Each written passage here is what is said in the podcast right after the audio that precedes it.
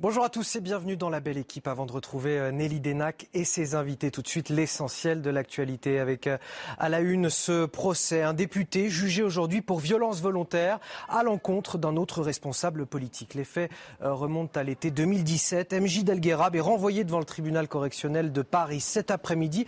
On va retrouver sur place Noémie Schulz. Noémie, que s'est-il passé exactement il y a cinq ans entre ces deux hommes?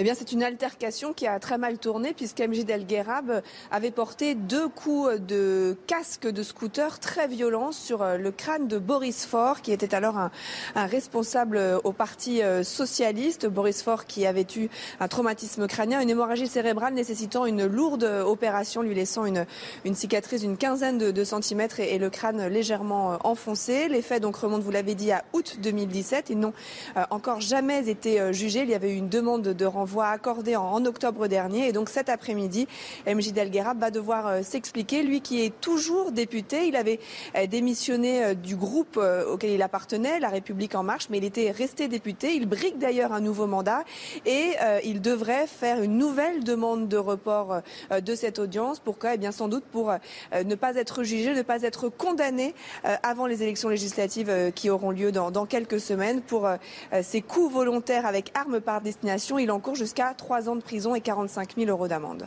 Merci à vous, Noémie Schulz. Merci également à Olivier Gangloff qui est derrière la, caméra. Nous avons passé le pic du rebond épidémique. Invité d'RTL ce matin, le ministre de la Santé s'est montré rassurant concernant l'épidémie de Covid. Olivier Véran a également euh, annoncé l'ouverture de la campagne pour la quatrième dose de vaccin pour les personnes âgées de 60 ans et plus. Seule condition, la dernière injection doit remonter à plus de 6 mois. Ils sont soupçonnés d'avoir cambriolé la cathédrale de Grenoble et plusieurs églises en région parisienne. Deux hommes ont été placés en garde à vue hier. C'est une vaste enquête menée par la Sûreté territoriale qui a permis l'arrestation de ce groupe de malfaiteurs. Le butin des cambriolages est estimé à plusieurs dizaines de milliers d'euros. Les précisions signées Valérie Labonne.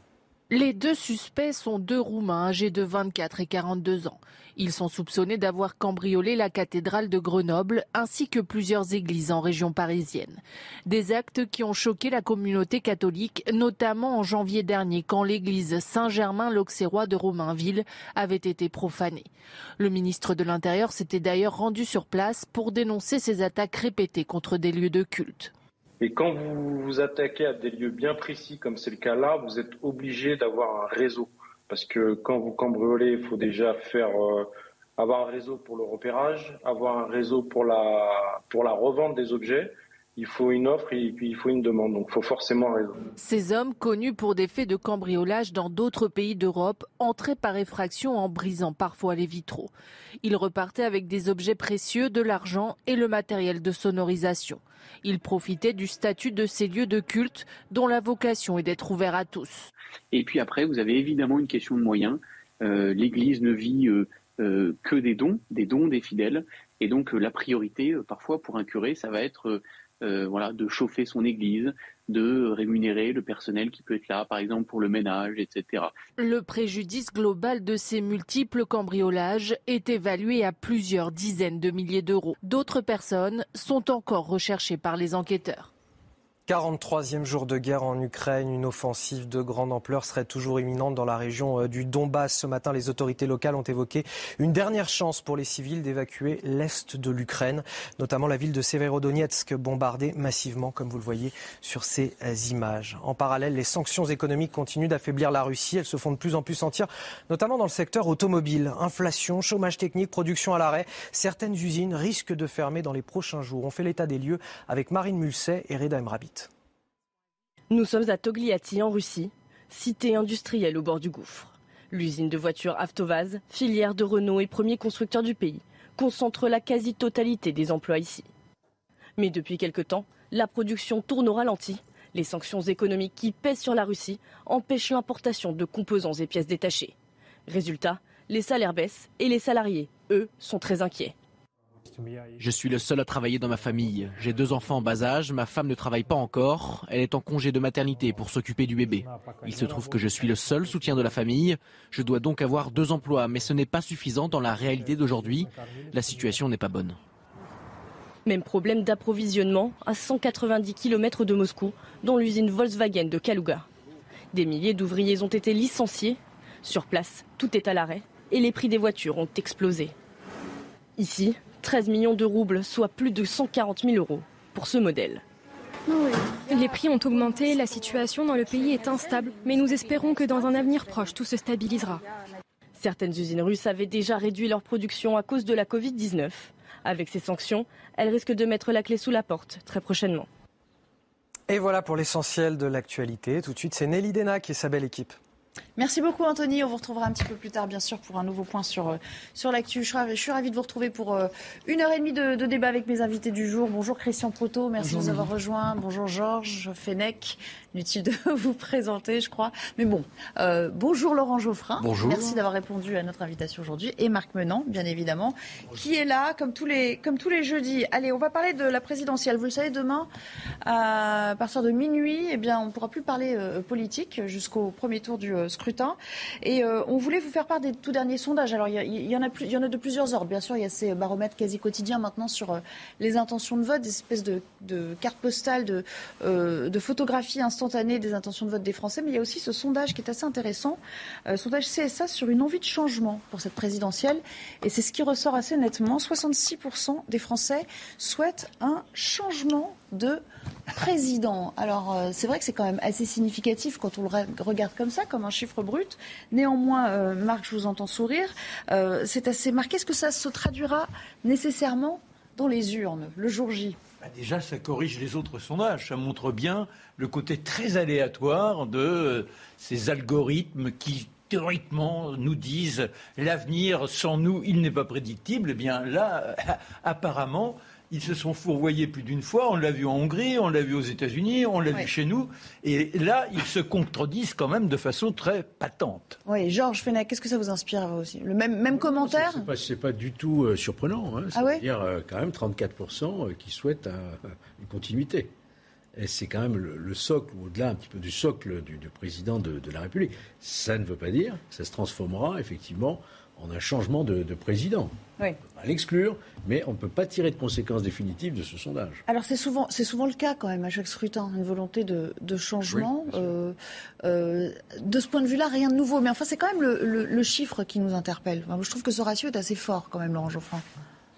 Il y a une détestation de Macron dans, beaucoup de secteurs de l'opinion. Euh, aux extrêmes d'abord et pas seulement, et, aussi dans les classes populaires, donc ça fait beaucoup de monde le problème, c'est que si on appliquait le même raisonnement aux autres candidats, il est probable qu'il y aurait aussi 66% des gens qui n'en veulent pas.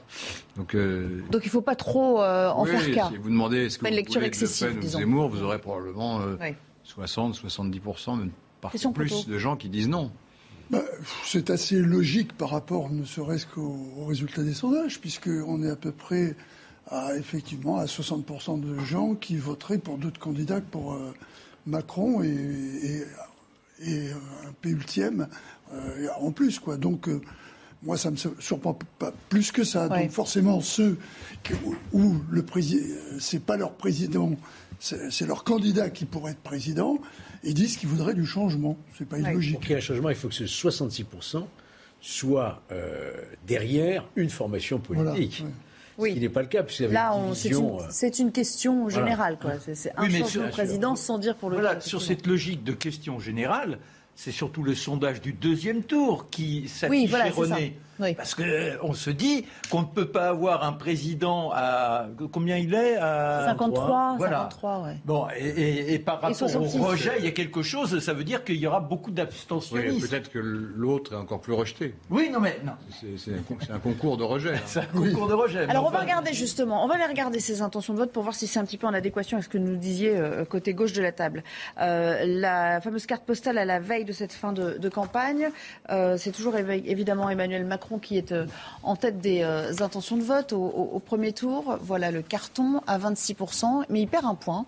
Ainsi d'ailleurs que Marine Le Pen, hein, euh, c'est une évolution par rapport à hier, hein. c'est ce qu'on appelle le rolling, à 22%, 4 points derrière. Et puis après, il y a quand même une, nette différence avec Jean-Luc Mélenchon qui certes gagne un point mais qui est toujours à, 16%.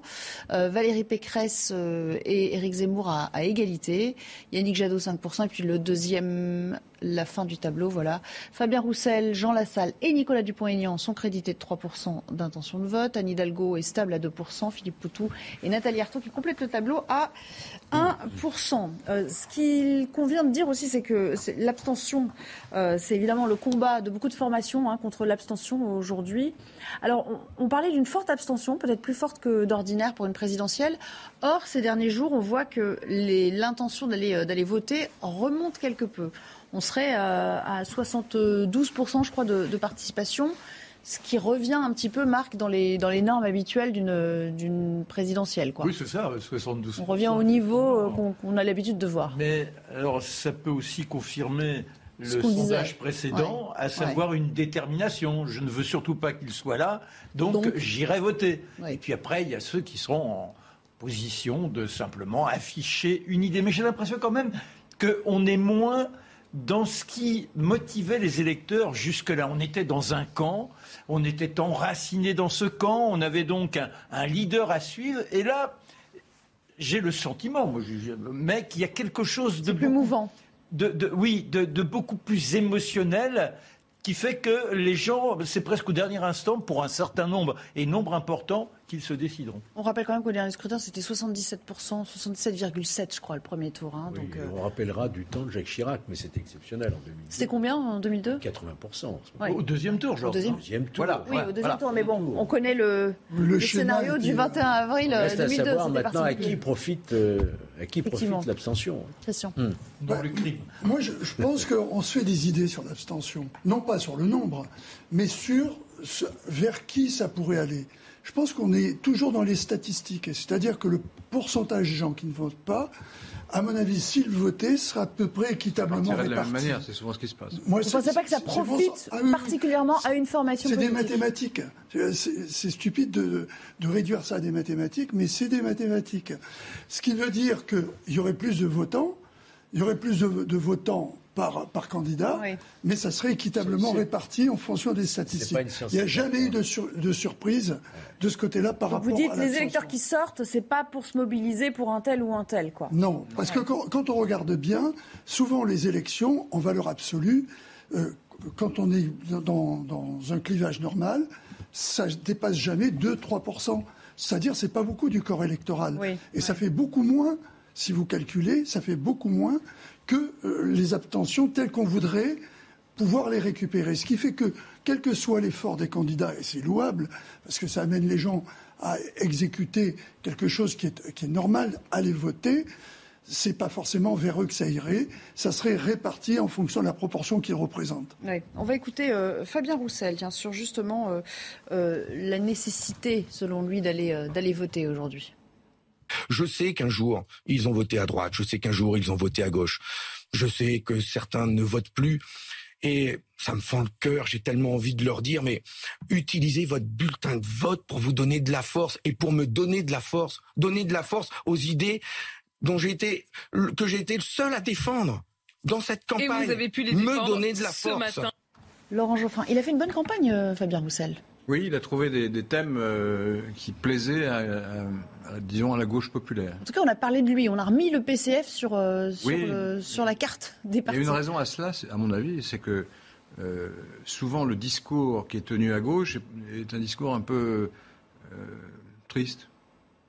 C'est-à-dire que. là, son slogan, c'est. Euh, que lui, au contraire, il a pris les sur l'espoir, les, jours heureux, bien sûr. Euh, et, et, vous avez notamment, pas seulement, il y a, on pourrait prendre d'autres exemples, mais dans le discours écologique, il y a beaucoup de contraintes qui sont par ailleurs, on peut discuter, elles sont pas. Alors que lui, il veut insuffler un vent comme lui, ça il, il parle plutôt de de, comment dire, de libération, de, facilité, de plaisir, etc. Et c'est un discours qu'on entend rarement. Et via la gastronomie notamment. Hein. Il a remis euh, tout ce qui était le manger sain sur, sur la table. C'est ce côté identité française qui est différent. Franchouillard, quoi. C'est le franchouillard. Mais il n'y a pas que ça.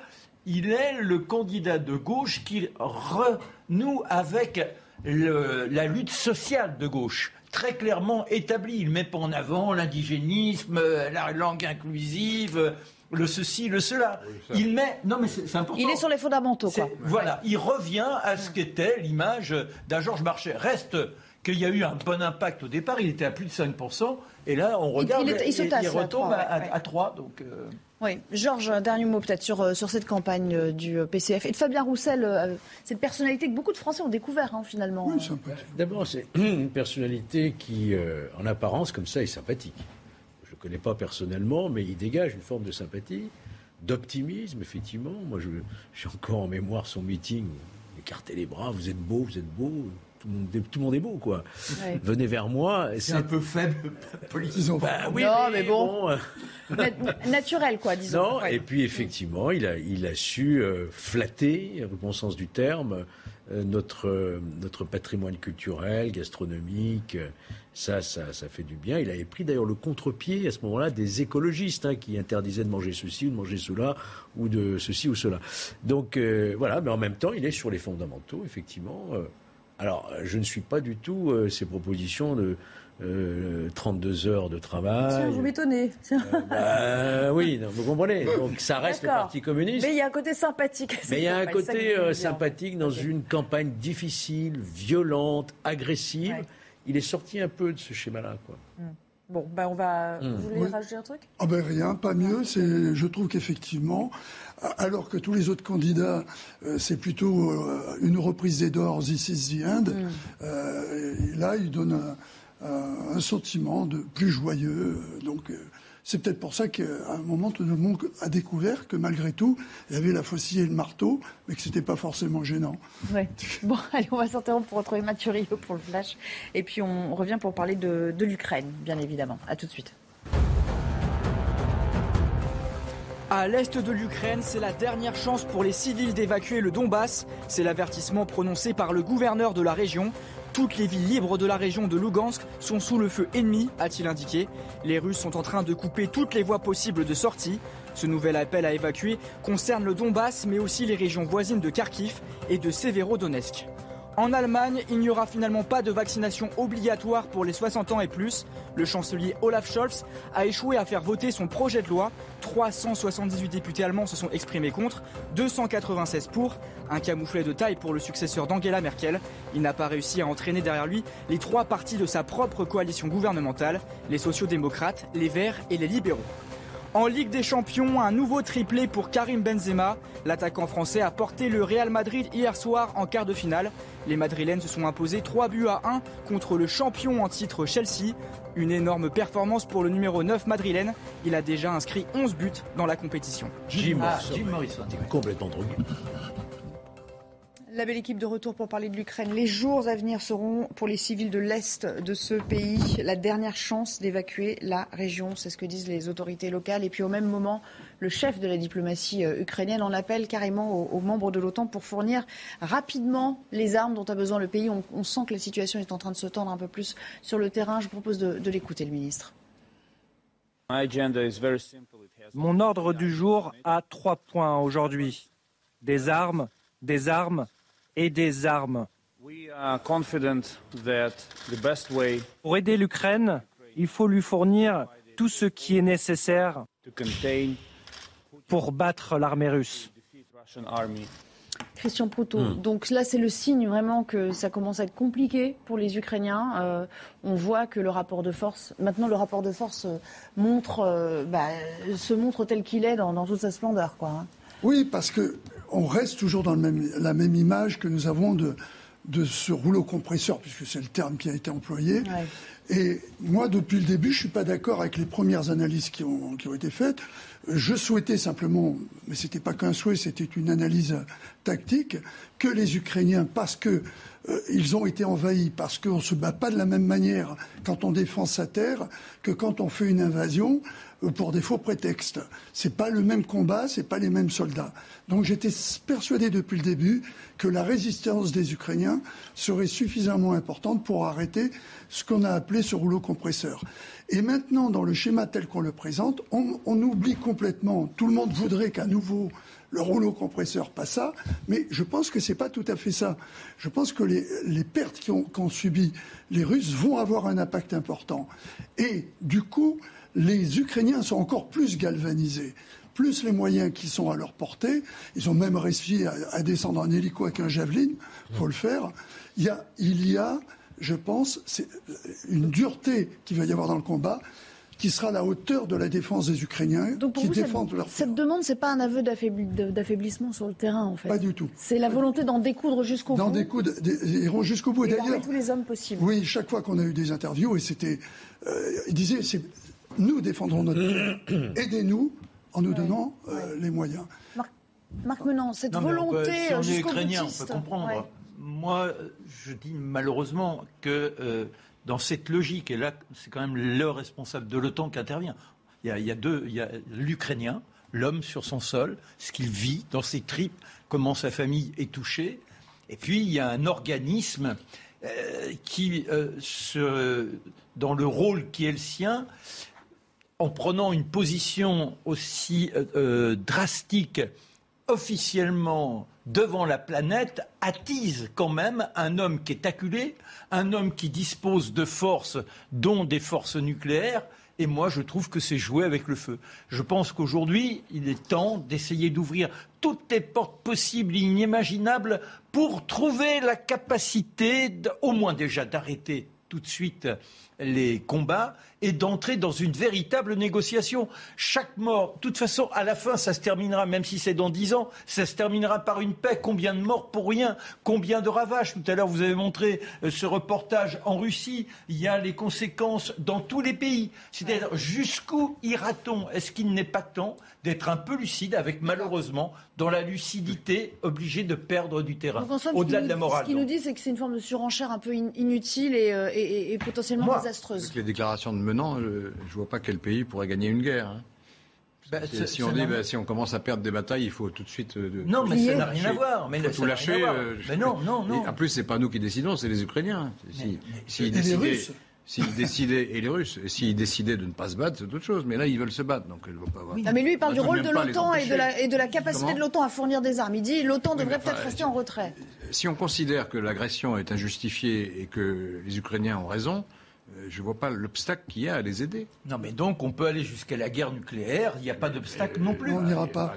Georges Non, il faut surtout pas franchir la ligne de la co-belligérance, c'est-à-dire Ouais. ne pas devenir acteur direct sur le terrain. Il n'en est pas question hein, pour que l'instant. Pour l'instant, l'OTAN, le- les Européens et la France aussi, évidemment, ont toujours gardé cette ligne de ne pas franchir.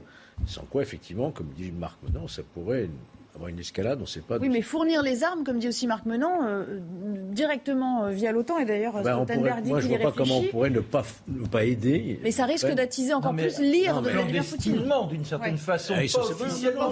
c'est ça qu'il nous dit. C'est Ouais. officiel, hein Non, mais, Oui.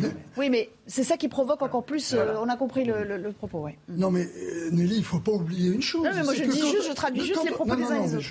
On est tous à, partager notre point de vue euh, et à donner notre point de vue, ce qui est important aussi. Ce que je veux dire, c'est que quand il y a eu l'Afghanistan, le retrait des Russes de l'Afghanistan, il est venu à travers quoi? À travers les Stingers. Ils ont perdu 250 hélicoptères, les Russes.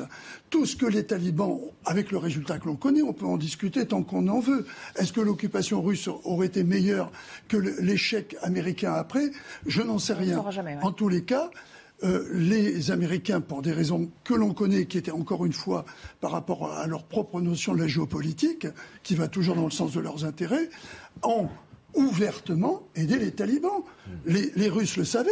Ils ont, euh, ça n'a pas déclenché la guerre nucléaire. Non, mais Christian, ce que tu dis, là, aujourd'hui, derrière l'OTAN, il y a aussi les États-Unis qui sont dans la même logique que celle que tu viens d'évoquer. Non, mais c'est pour ça que je rappelle euh, l'Afghanistan. Bien sûr, bien sûr. Or, je crois que si on avait su montrer les dents plus tôt, on n'en serait pas là. Ce sont les reculades successives qui ont conduit, euh, quand vous voyez ce qui s'est passé en Tchétchénie, euh, en Géorgie, ce qui s'est passé en Biélorussie, faut arrêter. Chaque Il y a un fois, il est voilà. passé. Et à chaque fois, on s'est dit non, non, il faut Oui. discuter. Crimée. Il voir si on ne fait rien. Si, on- La Crimée, oui. Si on fait, ça revient à faire un embargo sur les armes aussi. C'est-à-dire, bon, pas d'armes pour les Ukrainiens, très bien. Le, le- Poutine va se dire, bon, bah, ils Il dit clandestinement. Non, Il mais- dit clandestinement. Il il attends, il je t'amène. Ils, ils ne font rien. Si, dès lors qu'ils ne font rien, euh, il peut se dire, bah, alors pourquoi je ne vais pas avaler les pays baltes, ça me prendra trois quarts d'heure en gros, puisqu'il y a 30 km de marge. Et puis, euh, ils ne font rien de toute façon, donc allons-y. Puisque, les pays baltes étaient, étaient dans vous, serait... Il faut maintenir un rapport de force, bien Ne pas lutter, ça serait hmm. ouvrir la porte euh, à toutes les velléités possibles. Il faut quand même qu'il y ait une sanction à cette agression. Un, mot, il nous resterait peu de temps, mais j'aimerais qu'on évoque justement, parce qu'on parlait à l'instant des États-Unis, ils ont euh, finalement pris d'autres sanctions économiques et financières contre la Russie, et qui visent les, grandes banques et aussi les filles de Vladimir Poutine. Georges, il était temps que les États-Unis, les États-Unis étaient un peu frileux finalement, entrés dans le, dans le concert des, des sanctions. Il était temps que, que eux aussi frappe d'un grand, d'un grand coup sur la table mais ça leur est pas tellement difficile finalement par rapport à nous, Européens et Allemands. Parce qu'il y, a, du gaz. Il y a moins d'interaction, évidemment. Voilà, donc c'est quand même plus facile pour les États-Unis de prendre ce type de sanctions. Mais qu'ils ne l'ont pas fait avant pour autant. Hein. Eh oui, donc euh, je pense que ce qui a déclenché ça aussi, c'est euh, c'est le massacre qui a lieu à Boucha. Je pense que là, on a franchi un palier. Effectivement, on est passé d'une guerre à des crimes de guerre. Et ça, les États-Unis ne pouvaient pas rester non plus euh, silencieux. Allez, on va s'interrompre, euh, euh, marquer une courte pause et puis on reviendra euh, pour parler de l'ultra-violence chez les jeunes. Tiens, vous nous serez précieux à ah cet égard sur cette délinquance des mineurs qui ne fait que se confirmer mois après mois. A tout de suite. La belle équipe de retour dans un instant. Avant cela, le Flash Info assuré par Mathieu Rio. La Russie sera-t-elle exclue du Conseil des droits de l'homme? Les 193 pays de l'Assemblée générale de l'ONU sont invités à voter aujourd'hui. En amont, les pays du G7, dont la France, se sont concertés pour voter d'une même voix pour la suspension de la Russie. Le G7 promet aussi que les auteurs des massacres de la ville de Boutcha, en Ukraine, devront rendre des comptes et seront poursuivis. Sur Parcoursup en France, les jeunes ont un délai de 24 heures supplémentaires pour compléter leur dossier. Décision prise après un bug informatique sur la plateforme. Les lycéens et les étudiants en réorientation auront donc jusqu'à demain minuit pour finaliser leur vœu de poursuite d'études. Autre démarche administrative importante, vous pouvez déclarer à partir d'aujourd'hui vos impôts sur les revenus de 2021. Pour la quasi-totalité des ménages français, cette déclaration se fait en ligne. La date limite sera entre le 24 mai et le 8 juin, selon votre mode de déclaration et votre département de résidence. Cette année, le barème kilométrique a été revalorisé face à la hausse des prix du carburant. Je suis pas en train de défendre. Voilà, la deuxième partie euh, de notre émission, on va parler de cette ultra-violence qui s'exerce chez les jeunes, des délinquants qui sont de plus en plus jeunes. On l'a vu encore à la lumière d'un fait divers euh, la semaine dernière. Regardons ce que ça donne euh, en chiffres et en détail avec Clémence Barbier. Vol, agression ou meurtre, les délinquants sont de plus en plus jeunes, souvent mineurs, et de plus en plus violents. Selon les chiffres de l'INSEE du ministère de l'Intérieur, en 2019, 66 140 délinquants de moins de 15 ans ont été impliqués comme auteurs dans des affaires traitées par les parquets. Dans 28% des cas, ils ont été principalement interpellés pour des vols, 25% pour des agressions et 10% pour des atteintes sexuelles. Ce rajeunissement de l'ultraviolence s'explique par un manque de fermeté de la justice, selon ce policier. On est face à des voyous aguerris qui ont l'habitude en fait d'être spécialisés dans les agressions, dans les vols, qui savent qu'en plus s'ils sont mineurs, eh ben, ils n'auront pas de difficultés parce que dans le code de procédure pénale, il y a une sorte de totem d'immunité pour les mineurs. Donc tout ça fait que ça rend aujourd'hui le travail des policiers compliqué parce qu'en plus, on a une réponse pénale qui n'est pas parfois à la hauteur de ce qu'on peut attendre. Dans l'agglomération parisienne, la situation ne fait qu'empirer avec l'explosion de la délinquance des mineurs étrangers isolés. Le nombre de leurs mises en cause pour violence a explosé de 407% en 5 ans.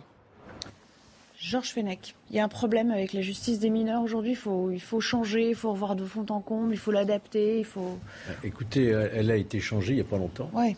Malheureusement, je crois qu'elle n'a pas été changée dans le bon sens. Donc le Alors, mais est-ce que le problème réside là, réellement? Le problème, il est, il est, plus complexe que cela. Bien entendu qu'il faut, euh, il faut se donner les moyens de juger le plus rapidement possible, de manière lisible pour le mineur, se doter d'un certain nombre de structures qui sont aujourd'hui en nombre insuffisant. Je pense aux centres éducatifs fermés, aux centres éducatifs renforcés, par exemple. Donc, toujours la question des moyens. Mais cette violence extrême, euh, moi, quand j'étais en exercice professionnel comme euh, juge d'instruction des mineurs, d'ailleurs, je l'ai été, j'ai pas le souvenir d'avoir instruit des affaires d'une aussi grande sauvagerie. Quand on voit des, des adolescents de 14-15 ans s'entretuer à couteau sur une plate de béton dans le 15e arrondissement de Paris ou ailleurs, ou vraiment des violences inouïes, quoi, euh, à la suite d'un regard ou à la suite d'un d'un message sur euh, WhatsApp ou euh, leur messagerie préférée, et on arrive à des extrémités, voyez-vous. Donc c'est ça qui me frappe, et ça c'est pas uniquement le problème de la justice et de la police. Donc, je pense que ça nous dit autre chose. Oui, je pense que là, ça relève plus d'une étude, je dirais, sociologique, criminologique. Pourquoi ces jeunes, aujourd'hui, de 13, 14, 15 ans, euh, sont passés aussi loin? Moi, j'ai connaissais à l'époque, c'était des vols d'autoradio, hein. c'était des vols de mobilettes, c'était des, voilà, un petit peu de trafic de shit, de choses comme ça. Mais là, ce sont des affaires criminelles. On parle de mort, on parle de, de Kalachnikov, on parle, vous voyez. Et, ça, ça nous dit autre chose, nos sociétés aujourd'hui. Il n'y a pas uniquement la responsabilité, je crois, d'institutions judiciaires ou policières. Marc, on a coutume de dire si les peines euh, étaient prononcées plus vite, que la justice s'emparait plus rapidement des dossiers en ce qui concerne les jeunes et, mhm. leur infliger finalement une sorte de leçon, euh, ça freinerait net leurs ardeurs et ça éviterait que, que ça ait crescendo dans la criminalité. C'est pas vrai, ça? Enfin, c'est pas vrai. ça va au-delà maintenant.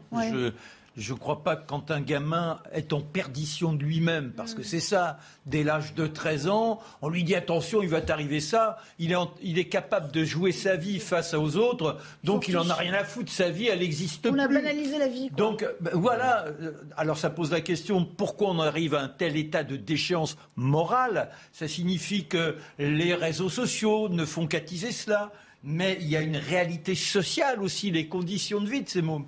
Et je crois que Georges a raison. Il est urgent, mais urgent, urgent, de créer des centres. Alors on appelait ça à une époque les centres de redressement, ça fait peur. Mais ce qui compte, c'est de redonner. On ne peut pas avoir un pays qui affiche liberté, égalité, fraternité, qui soit le symbole, que le veuille ou non, des droits de l'homme, et que ce pays ait des gamins qui soient dans cet état je dirais, de suicide, parce que c'est un auto-suicide. C'est inadmissible. Il est temps de les prendre, de les enfermer, non pas pour les mater, mais pour leur redonner le sens d'eux-mêmes. Et on ne peut pas avoir le sens des autres si on n'a pas déjà le sens de soi-même. C'est drastique comme préconisation, mais vous allez dans son sens? Ah, euh, oui, oui et non. Oui, dans son sens par rapport au problème. Mais on non, par rapport à l'enfermement pour, euh, pour les recadrer, en fait. Non, mais pour recadrer, on est en aval, là, Nelly.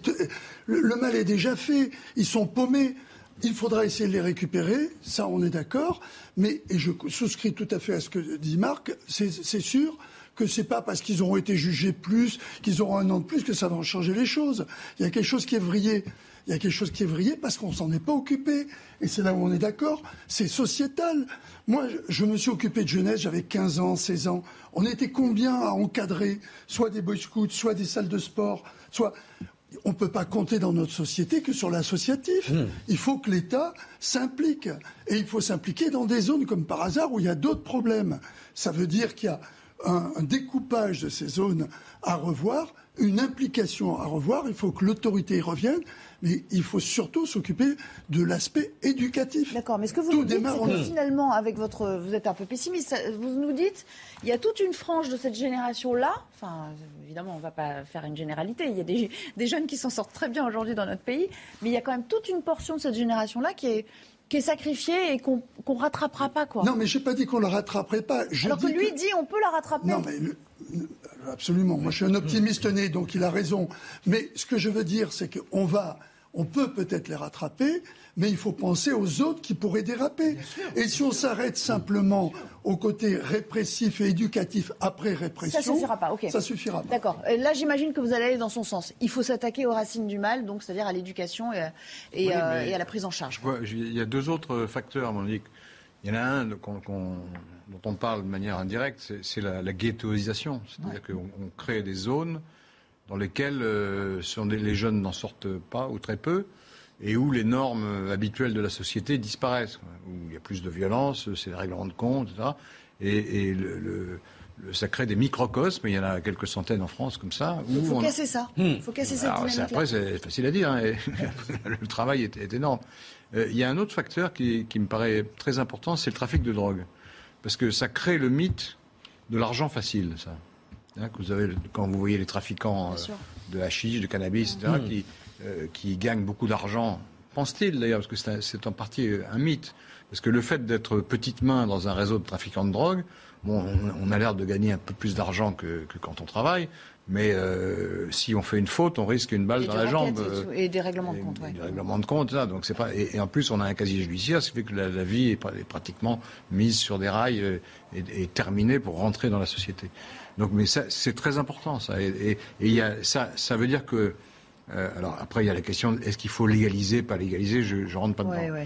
Mais en revanche, ce qui ne va pas, c'est que il y a quand même un paradoxe dans cette affaire, c'est qu'il y a un certain nombre de gens qui trouvent anormal d'acheter des produits euh, qui sont euh, malsains, etc., ou qui ont été produits dans des pays où les normes sociales sont mauvaises, et qui par ailleurs fument, du hashish. Mais le hashish, il vient, il vient d'où? Il vient de, la violence et de la torture. Plus on achète du hashish, plus on alimente les réseaux d'ultra-violence et de torture. des enfants. Une seconde, euh, vous avez cité des chiffres tout à l'heure pour avoir une, meilleure compréhension de ce que ça représente, il faut savoir qu'en gros, un crime ou délit sur cinq, c'est le fait d'un mineur. C'est beaucoup? C'est énorme. C'est énorme.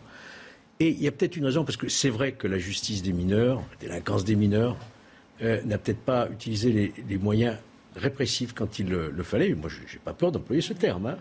je veux dire, une raison sans doute, c'est que c'est le même juge qui à la fois applique l'ordonnance 58 sur la protection de l'enfance, et c'est le même qui applique l'ordonnance de 45 sur la délinquance des mineurs. Comment voulez-vous demander à un seul homme qui fait cette fonction de juge des enfants et juge, et juge délictuel, en quelque sorte, de le lendemain prendre le bâton alors que la veille, il a tout tenté pour. Donc je pense qu'il faudrait réfléchir à euh, scinder cette fonction de juge en juge des enfants en protection de la jeunesse, ceux qui sont en difficulté, carence parentale, etc., et les délinquants mineurs, où là, ils sont justiciables d'une autre juridiction pour mineurs. Je pense que ça, c'est une piste aussi. Hmm. On va rejoindre, on va parler d'une autre affaire euh, en matière de, justice. On va rejoindre Noémie Schulz à cet effet. Euh, c'est aujourd'hui qu'est jugé, cet après-midi même, hein, le député, euh, ancien député LREM, Majid El Gharab, pour violence volontaire. Vous en souvenez sans doute de cette histoire. Il avait asséné des coups de casque de scooter à, un responsable socialiste, à, Boris Faure, sur, sur fond donc de rivalité politique, hein, cette affaire. Noémie, on va peut-être commencer par dire ce qu'il en court, et puis après parler de la portée politique de ce geste.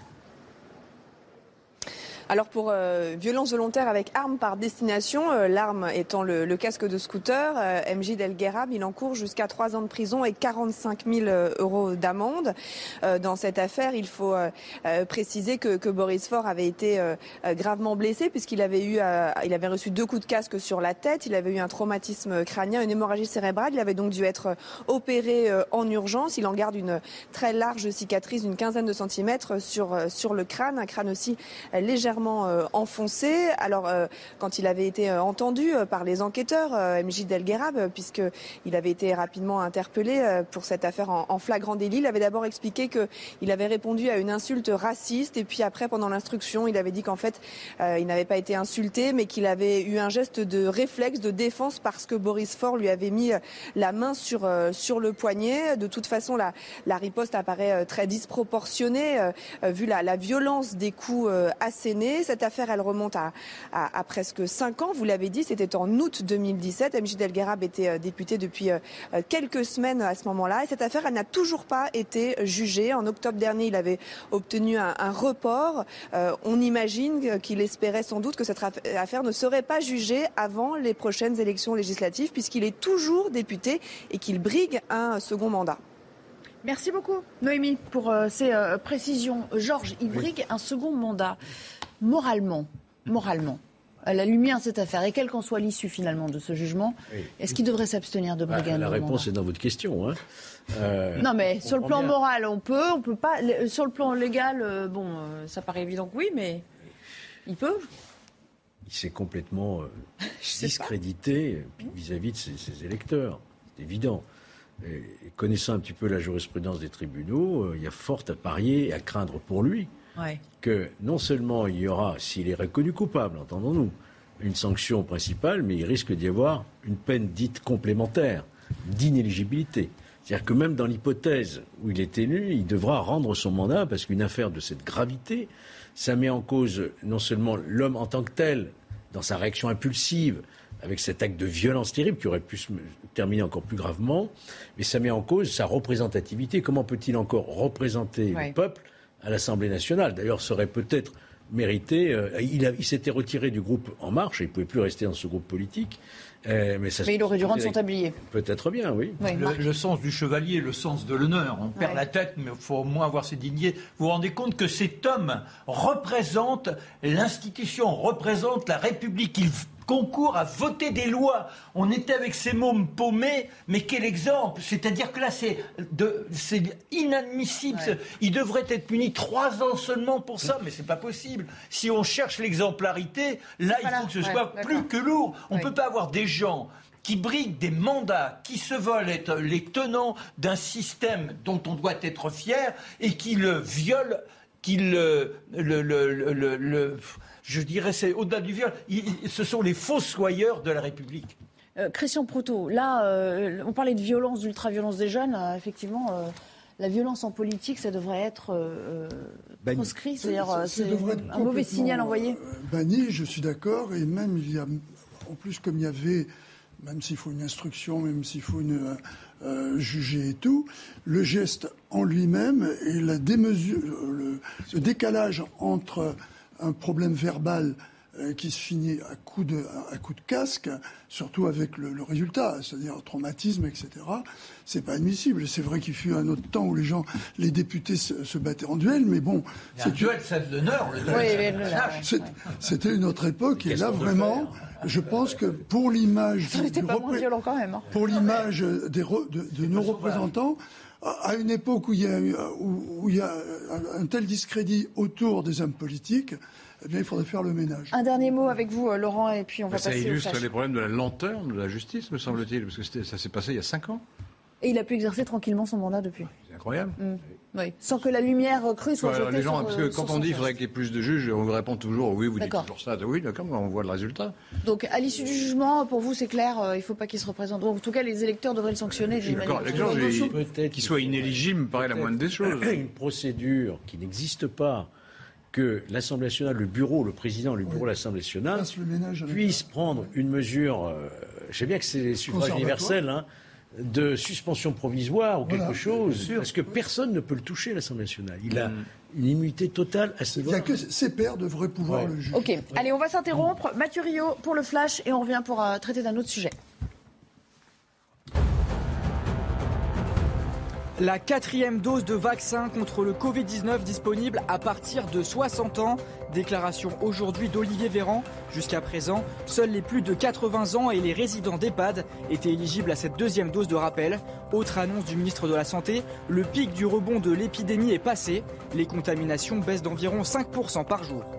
Le cabinet de conseil McKinsey paiera ses impôts en France. C'est ce qu'a réaffirmé aujourd'hui le ministre de l'économie Bruno Le Maire après l'ouverture d'une enquête préliminaire pour blanchiment aggravé de fraude fiscale. Le président de la République Emmanuel Macron a lui aussi réagi. Je le cite, c'est très bien que le juge et les contrôleurs fiscaux se saisissent de l'affaire. Après l'incendie meurtrier de Saint-Laurent de la Salanque le 14 février dernier, trois personnes ont été placées en garde à vue aujourd'hui pour dégradation par incendie ayant entraîné la mort et des blessures. Le feu avait tué huit personnes. Parmi les personnes interpellées, un commerçant de la rue où s'est déclaré l'incendie, âgé de 42 ans, et deux hommes d'une vingtaine d'années. Il nous reste quelques minutes pour euh, parler de cette info dont vous avez sans doute euh, pris connaissance hier. Un an et demi après l'assassinat de Samuel Paty, plusieurs membres de sa famille décident de porter plainte euh, contre l'administration car elle est considérée fautive de n'avoir pas pu protéger plus adéquatement le professeur alors qu'elle elle avait été alertée à maintes reprises. regardons le résumé signé Clémence Barlier longue de 80 pages, la plainte de 10 membres de la famille de Samuel Paty cible les délits de non-empêchement de crime et de non-assistance à personne en péril.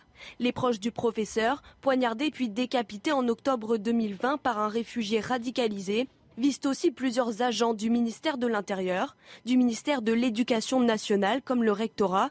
Dans le détail, la plainte rappelle ce qui a poussé l'assassin de Samuel Paty à passer à l'acte, un cours sur la laïcité dans le collège de Conflans-Sainte-Honorine. Alors l'éducation nationale a-t-elle failli dans la protection de Samuel Paty? Vous savez, les problèmes d'islamisation de la société, les problèmes euh, de, de l'entrisme islamiste dans nos salles de classe, les professeurs ont du mal à la gérer, comme l'éducation nationale a du mal à la gérer. Donc je pense qu'on doit faire toute la lumière sur cette affaire, évidemment mettre en avant les responsabilités, mais pas chercher forcément à incriminer l'institution dans son ensemble. L'un des enjeux juridiques de cette plainte sera de savoir si les agents des ministères et de l'éducation nationale avaient conscience de l'existence d'une menace réelle visant le professeur. Marc, il fallait s'y attendre, passer l'émotion et la cohésion nationale qu'il y a eu après cette affaire. Euh, on, pouvait imaginer qu'un jour la famille en, viendrait là bah, D'autant que, si ma mémoire est bonne, les réactions, du rectorat, les réactions même de certains de ses collègues. On sous-entendait, oui, forcément que c'était un drame, mais que quand on est devant certains élèves, on doit faire attention. On l'a remis en cause. C'est-à-dire que c'est un professeur qui fait son métier de façon magnifique. Il essaie de rappeler aux uns aux autres ce qu'est notre République, ce qu'est notre façon de vivre et autres. Et là, vous avez des, collègues qui disent Ah oui, mais quand même, est-ce qu'on peut aller aussi loin? Est-ce qu'il n'est pas celui qui attise le feu? C'est d'ailleurs le discours général dans cette laïcité galvaudée d'aujourd'hui. Je crois que là, ça nous place devant l'obligation de revoir notre positionnement. Est-ce que c'est vraiment le discours général où euh, il y a un recul, comme le dit Marc, euh, où, chez les professeurs, il y a aussi surtout une forme d'autocensure, donc de renoncement? Bah, C'est ça, oui. Oui, mais c'est pas contester forcément ce que disait Patrice, de, peur de crainte, sans doute. Hein, de crainte. De crainte. Mais je ne pense pas du tout, moi, que ces plaintes aient quelque chance de prospérer. D'abord, on ne peut pas déposer plainte contre l'État. Au pénal, j'entends. Ça vise quand même des Au agents pénal, du. Euh, de Au pénal. Alors, ça vise quelques personnalités physiques, effectivement, mais je ne le pense pas. Euh, même devant la juridiction administrative, vous voyez par exemple à la suite des attentats contre le Bataclan, il y a eu euh, une procédure administrative par certaines familles en responsabilité d'État. On avait relevé des dysfonctionnements, etc. Ça a été rejeté, ça n'a pas abouti. C'est vraiment. Par contre, ce qu'il faut souligner et rappeler, c'est qu'après cet horrible assassinat, le législateur est intervenu. La loi sur le séparatisme, vous vous souvenez, tout ce qui était harcèlement de professeurs, par exemple, devant l'établissement, pour qui, voilà, c'est incriminé aujourd'hui. Ça s'appelle pas loi sur le séparatisme d'ailleurs, mais. Euh, Comment? Elle a changé de nom, elle s'appelle pas loi sur bah, Non, mais c'est pour qu'on comprenne tout de suite. les euh, principes de la République. Oui, merci de me le rappeler. Non, mais... on a réagi, la classe politique a réagi en incriminant ces comportements qui ont malheureusement conduit à cet assassinat. Voilà, c'est tout ce que je peux dire. Hum, Laurent Geoffrin, euh, de toute façon, la famille a, raison de marquer le coup quand même. Marquer le coup, ça peut se comprendre. Évidemment. Oui, on peut comprendre la famille. Oui. Mais, euh, est-ce qu'il y avait des menaces de mort connues oui, contre lui ça le problème. Ah oui, c'est tout, le nœud du problème. Non, ce que sûr. Non, pas au début. pas Pas au début. Euh, je crois que. Non, non, il y a eu une boucle Internet, quoi, où, il y avait des, des invectives ou des choses comme ça, mais il n'y a pas de menace de mort directe? Non. C'est le, le, fanatique là qui s'est emparé de ça et qui a décidé de le tuer. Oui, c'est. Est-ce qu'il y a eu un appel au meurtre sur les réseaux? Je ne suis pas sûr. enfin, dans ce que je enfin, après, il aurait fallu relire aujourd'hui. Il y, a juste le problème du comportement du père de la jeune fille qui avait menti, qui a amené à ce qu'il y ait une procédure. Cette procédure a été effectivement faite, qui a mis en contradiction les propos de cette jeune fille euh, et ce qui avait été rapporté par le père. Sauf que comme le père avait entre-temps alerter les réseaux sociaux, c'est tombé sur, sur l'assassin qui. Euh, voilà, mais le père a été mis en examen, écroué. Et, oui, mais je et crois qu'il y a eu l'éducation nationale. menace et que c'est pour ça que la hiérarchie avait été euh, alertée, que le proviseur ou la proviseur avait demander au rectorat que soient prises des mesures, que soient prises des mesures. On, a trouvé ça montre bien qu'il y avait quand même quelque chose. Une, une ébauche, il, y a une ébauche de réponse à travers euh, cet extrait pour les membres de la famille dès le 8 octobre et jusqu'au 16. Samuel Paty, la principale et les enseignants avaient identifié une menace grave pour leur, et je précise, pour leur intégrité physique et la sécurité du collège. Voilà. Ce que je dis quand même. Ce que dit la famille. Après, c'est la famille qui le dit. Il faudra que le voir si La police était informée. D'ailleurs, les services de police étaient, de renseignement étaient informés. Donc là, comment on peut avoir un rectorat qui reste dans sa dormance euh, et, qui classe le dossier Surtout avec ce que l'on vit depuis 2015. On a tous les prétextes pour être inquiet quand on a ce type de manifestation. On a sous-estimé la, réalité, la, la gravité. de ces menaces, je pense.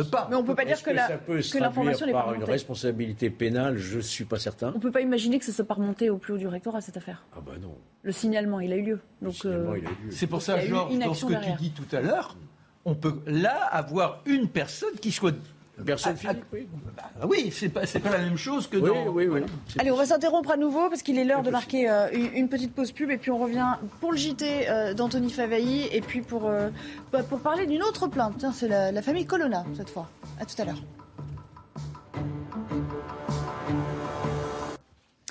Pratiquement 15 heures, la suite de la belle équipe, juste après les infos présentées par Anthony Faveilly. Rebonjour Anthony.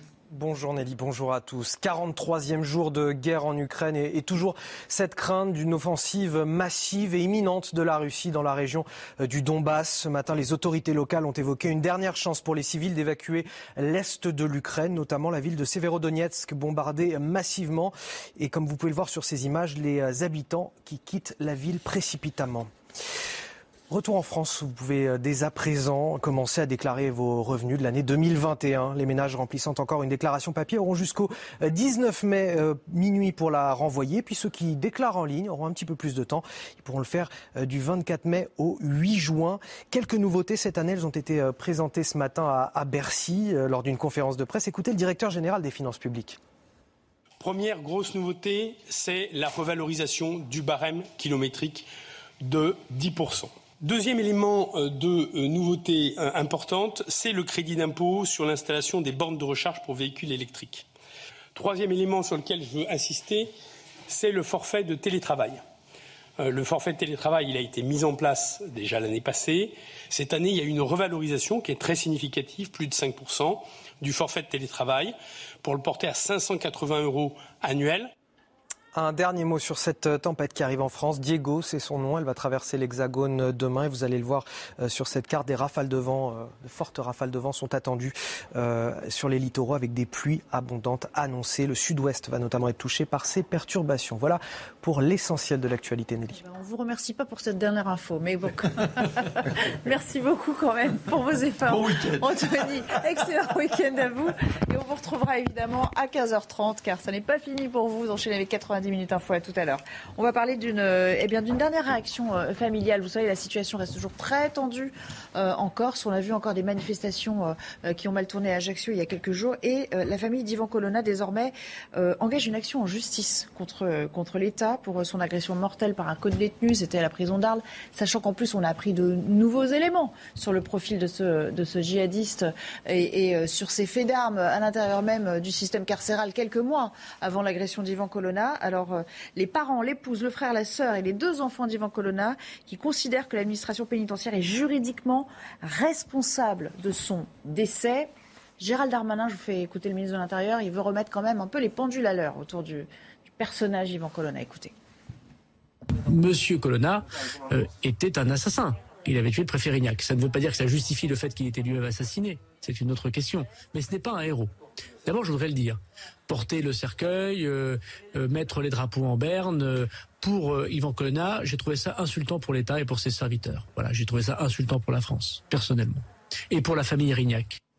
Bon, c'est pas lié à la plainte, bien évidemment, mais c'est la dernière réaction en date du ministre de l'Intérieur concernant l'image qu'on veut donner d'Yvan Colonna en Corse désormais. Du point de vue de la famille, est-ce qu'elle a raison de s'émouvoir à ce point de ce qui s'est passé en prison et d'aller jusqu'à l'action contre l'État?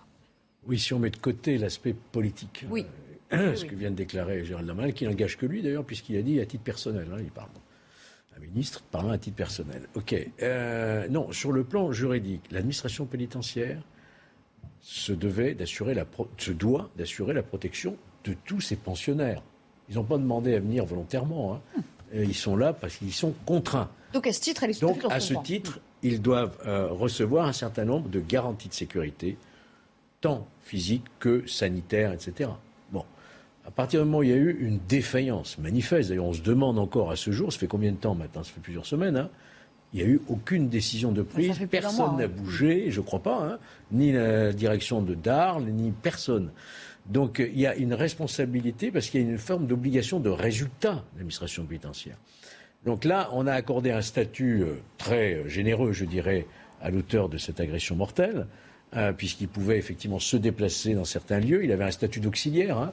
C'est là déjà la première des responsabilités. Et on parlait même d'une remise en liberté éventuelle. Hein, euh, là, c'est encore autre chose. Mais dans l'espace pénitentiaire, il fallait s'assurer sur cet individu qu'il ne puisse pas agir Puis il y a toute une défaillance, on a vu avec les caméras, de dispositifs de surveillance. Tout ça va relever d'une responsabilité administrative de l'administration pénitentiaire. Marc? Non, mais quand on lit le papier du Monde hier, hmm. c'est, on, est époustouflé. C'est-à-dire que là, on est, c'est même plus un dossier. C'était un individu dangereux en tant que tel. Il avait menacé même une surveillante. Moi, je trouve indécent que le ministre nous dise ben voilà, c'était un criminel. Mais le propos n'est pas là. En prison, en ah général, ce ne sont pas des enfants de cœur. Donc, le, euh, on n'est pas pour que des détenus rendent la justice et deviennent des bourreaux exécuteurs dans un État où on a supprimé la peine de mort. Il faut quand même rappeler ça. On ne peut pas être ministre de, l'Intérieur avoir ce type de, de formulation. Revenons maintenant donc au dossier en tant que tel.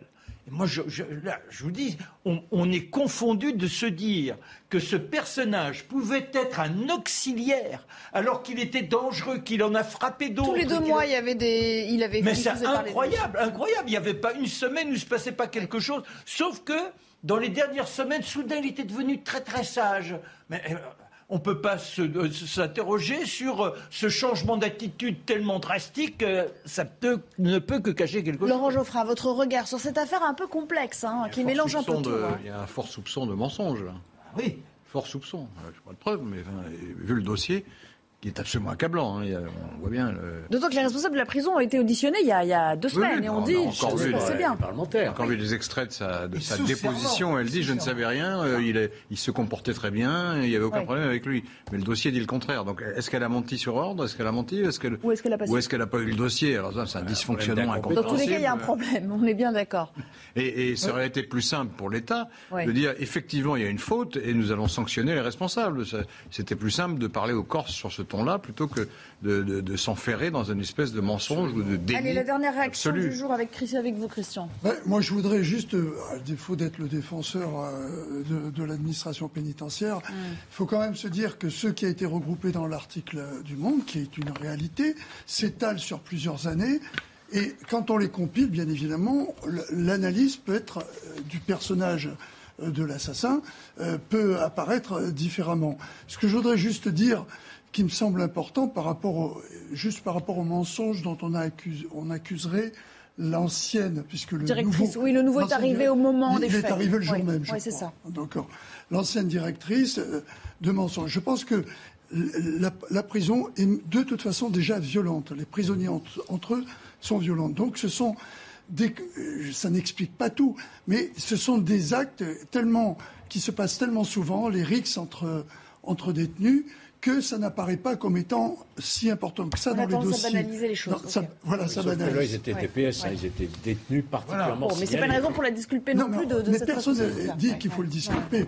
Cela dit, je, voudrais juste défendre le ministre. Il parlait pas de ça. Non, non, pas du tout. Il, parlait d'autre chose. Donc c'est juste par rapport à ce que dit Marc.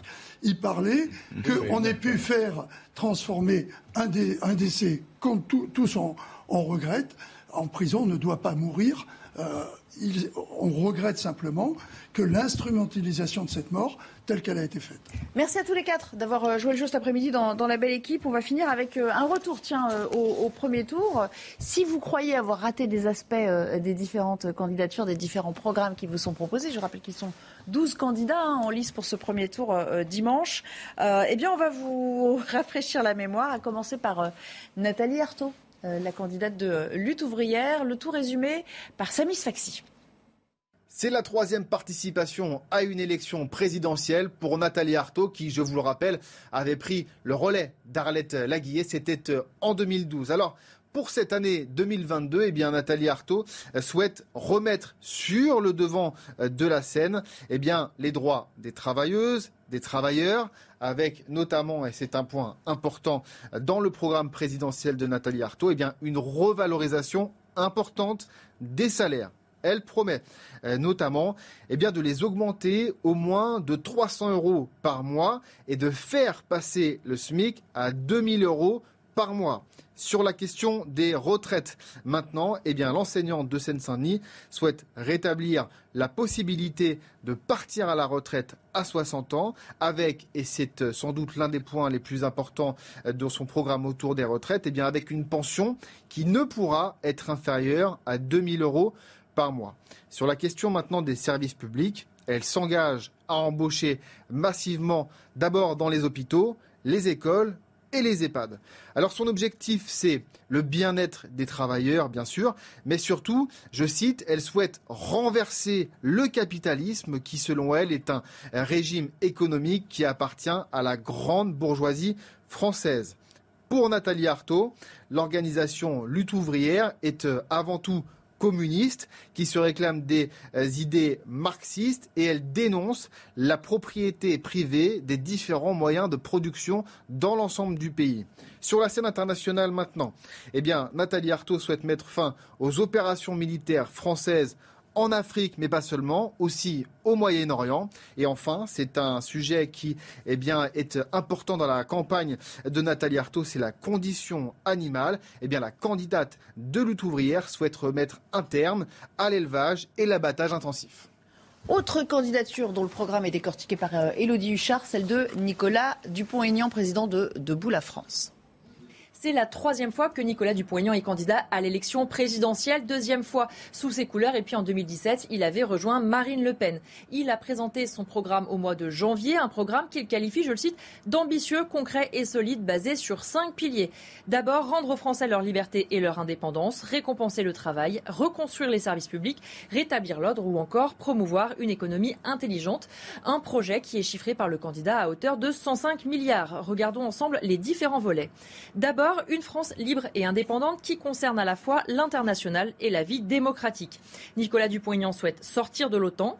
Il veut remplacer l'Union européenne par un nouveau traité qui instituerait une communauté des nations libres et des projets à la carte. Il veut instaurer une dose de proportionnel pour 100 députés et puis recourir au référendum sur les sujets clés, par exemple pour l'Union européenne, le code pénal ou l'immigration. Deuxième volet, le travail et produire en France parce que Nicolas Dupont-Aignan veut récompenser davantage le travail. Comment? En augmentant les salaires de 8% pour tous les salariés jusqu'à 3 SMIC. Ça serait financé par la lutte contre les gaspillages et les fraudes à la carte vitale. Il veut aussi indexer les retraites et les salaires des fonctionnaires sur l'inflation. Un contrat de travail universel pour les jeunes et les chômeurs de longue durée. Pour percevoir son allocation, il faudrait une activité d'intérêt général à mi-temps au service des collectivités. Enfin, il veut accorder 75% des marchés publics aux fabrications françaises en 2027. Concernant les services publics, il s'appuie surtout sur la santé et l'éducation. D'abord, ouvrir 20 000 nouveaux lits dans les établissements de santé. Un nouvel établissement de santé par département, ça peut être par exemple un hôpital ou une maternité. Il veut aussi renforcer les apprentissages fondamentaux comme le français, mettre en place des internats disciplinaires pour les élèves perturbateurs ou bien encore un permis de conduire gratuit contre un travail d'intérêt général d'un mois. Nicolas Dupont-Aignan qui compte aussi rétablir l'ordre, d'abord en mettant fin aux accords de Schengen pour rétablir le contrôle aux frontières. Il veut aussi instaurer des peines planchées en cas de récidive, construire 40 000 places de prison en utilisant des casernes désaffectées et puis il veut aussi expulser les délinquants étrangers à la fin de leur peine. Dernier volet, l'écologie. Nicolas Dupont-Aignan qui prône, dit-il, une écologie intelligente. Parmi les mesures, un grand plan d'isolation thermique pour réduire les factures d'électricité, interdire les produits obsolescents, des circuits courts dans l'alimentation et l'approvisionnement des cantines scolaires et enfin la lutte contre la pollution par le plastique des océans. Autre programme, celui de euh, la candidate PS Anne Hidalgo, résumé par Gauthier Lebray. Elle est à la peine dans les sondages, c'est le moins euh, que l'on puisse dire. Et sa mesure phare, c'est l'augmentation des salaires. Anne Hidalgo veut augmenter euh, le SMIC de 200 euros net par mois, donc de 15%, et limiter les écarts de rémunération entre les plus petits et les plus gros salaires. Et plus globalement, elle veut négocier une augmentation des salaires pour le plus grand nombre au sein des entreprises. Et pour ce qui est de la fonction publique, Anne Hidalgo veut augmenter massivement le salaire des enseignants, par exemple. Elle veut aussi faire de l'égalité salariale entre les hommes et les femmes une réalité. Concernant les réformes, Anne Hidalgo veut supprimer la réforme de l'assurance chômage mise en place par Emmanuel Macron. Elle veut sanctuariser l'âge de départ à la retraite à 62 ans, rétablir les critères de pénibilité dans le calcul de la retraite en fonction des professions. Elle veut supprimer immédiatement Parcoursup pour choisir eh bien, sa vocation pour les étudiants. Elle veut créer justement des places à l'université dans les filières euh, en tension où il y a trop de monde. Et justement, toujours concernant la jeunesse, elle veut attribuer une dotation de 5 000 euros à chaque jeune à ses 18 ans. Le euh, programme d'Anne Hidalgo est bien plus maigre concernant euh, la sécurité. Elle veut renforcer la présence des forces de l'ordre sur le terrain. Elle veut euh, permettre le recrutement en fonction des besoins locaux. Elle veut créer une autorité indépendante pour euh, eh bien, contrôler les forces de l'ordre. On connaît les nombreuses critiques contre l'IGPN. Enfin, au sujet de l'immigration, Anne Hidalgo veut lutter contre les voies irrégulières par lesquelles passent les clandestins. Elle veut accueillir dignement, par contre, les demandeurs d'asile et les autoriser à travailler en attendant leur régularisation ou non. Et puis enfin, concernant les sujets euh, de société et plus particulièrement ceux de la santé, Anne Hidalgo est favorable à une loi pour autoriser une aide active à mourir dans la dignité. Et tout de suite, on retrouve Mathieu Rio pour le Flash. L'Ukraine demande plus d'armes aux pays de l'OTAN. Déclaration du ministre ukrainien des Affaires étrangères hier à l'occasion de la réunion de l'OTAN à Bruxelles. Je viens demander trois choses. Des armes, des armes et des armes. Plus rapidement elles seront livrées, plus de vies seront sauvées et de destruction évitée. Le ministre dit avoir besoin d'avions, de véhicules blindés et de défense anti-aérienne. En France, la hausse des prix du carburant ne finit pas de susciter les colères, secteur par secteur. Aujourd'hui, les professionnels du dépannage remorquage se sont mobilisés dans le pays, notamment près de Lyon, comme vous le voyez sur ces images. Certains d'entre eux disent travailler à perte à cause du prix du carburant. Ils demandent aux compagnies d'assurance une revalorisation de leur rémunération. À Marseille, des débordements la veille même du match. La rencontre s'annonce très tendue ce soir entre l'Olympique de Marseille et le club grec PAOK Salonique en quart de finale de la Ligue Européen Conférence. Selon la préfecture de police, les forces de l'ordre ont dû s'interposer hier pour éviter un affrontement entre supporters marseillais et grecs. Elles ont dû faire usage de gaz lacrymogène. On continue avec euh, euh, la présentation des programmes de plusieurs des candidats euh, au premier tour de l'élection présidentielle avec Philippe Poutou du nouveau parti anticapitaliste présenté par Samis Faxi. Le candidat du nouveau parti anticapitaliste Philippe Poutou défend un projet visant, je cite, eh bien, à mettre hors d'état de nuire les différents capitalistes. Et son programme est radical sur l'économie d'abord. Il souhaite exproprier les grandes entreprises, à commencer par les entreprises pharmaceutiques, mais aussi de l'énergie. Il demande la levée immédiate des brevets sur les vaccins et les traitements et il veut créer ce qu'il appelle un monopole public bancaire pour contrôler les investissements, mais aussi contrôler les différents crédits. Alors si certains candidats veulent réduire le nombre de fonctionnaires, Philippe Poutou, lui, veut créer un million d'emplois publics, dont 100 000 dans l'hôpital et 200 000 pour le quatrième âge. Concernant maintenant le temps de travail, projet important euh, pour Philippe Poutou, il souhaite passer à la semaine de 32 heures en allant progressivement vers une semaine à 28 heures sur une durée de 4 jours. Son programme propose également eh un certain nombre d'éléments à destination des jeunes. Il souhaite créer ce qu'il appelle un revenu d'autonomie pour les 18-25 ans, qui correspondrait approximativement à 75% du SMIC. Et justement, sur cette question du SMIC, eh Philippe Poutou souhaite le faire passer à 1800 euros net par mois. D'un point de vue maintenant constitutionnel, euh, Philippe Poutou est favorable à ce qu'on appelle la proportionnelle intégrale à toutes les élections. Il est également euh, favorable au droit de vote à 16 ans. Il est euh, notamment aussi eh pour la légalisation du cannabis et il souhaite proposer une généralisation des alternatives aux peines de prison en France. Enfin, sur les questions régaliennes, Philippe Poutou souhaite désarmer la police qui est au contact direct de la population. Il s'engage également à abroger les différentes lois sécuritaires. Enfin, dernier candidat qui a acheté euh, toutes ses forces dans la bataille en ce début de semaine et qu'on a vu sur le terrain notamment en région parisienne, c'est Fabien Roussel pour le PCF.